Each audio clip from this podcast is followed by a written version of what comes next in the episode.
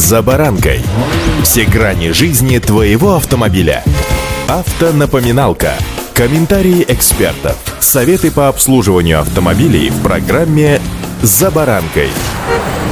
Значение выражения «казнить нельзя помиловать», как вам известно, зависит от маленького нюанса – от запятой. Вопрос «казнить или не казнить» за превышение максимальной разрешенной скорости на 20 км в час, прописанный в правилах дорожного движения, является очень острым и неоднозначным. С вами Александр Карпов. Здравствуйте. Автомобильные факты.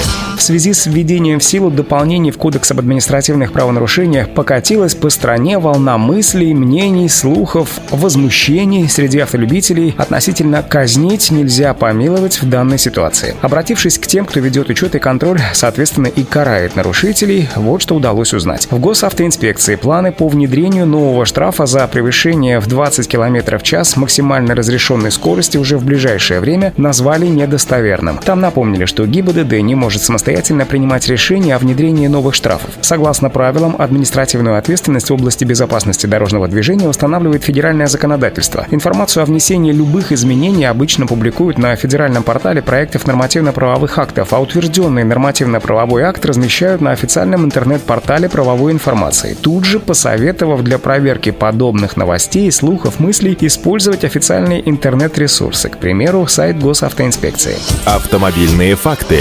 Чтобы любой новый штраф ГИБДД стал легитимным, его необходимо прописать в Кодексе об административных правонарушениях. И сейчас как раз самый для этого подходящий момент для изменений, поскольку в Минтрансе юстиции работают над проектом нового кодекса, а при ОНФ создана специальная рабочая группа по подготовке предложений и поправок в документ в части водительского раздела. Несмотря на изначальное желание авторов изменений, работающих над автомобильными поправками, ужесточить действующие штрафы ГИБДД, спорную тему они пока обходят стороной. После резкой критики предложенных штрафов Минюсту пришлось экстренно прекратить водительскую главу и откатывать предложение повышения к текущим размерам штрафов, а ответственность за превышение скорости до 20 км в час в документе пока так и не появилась.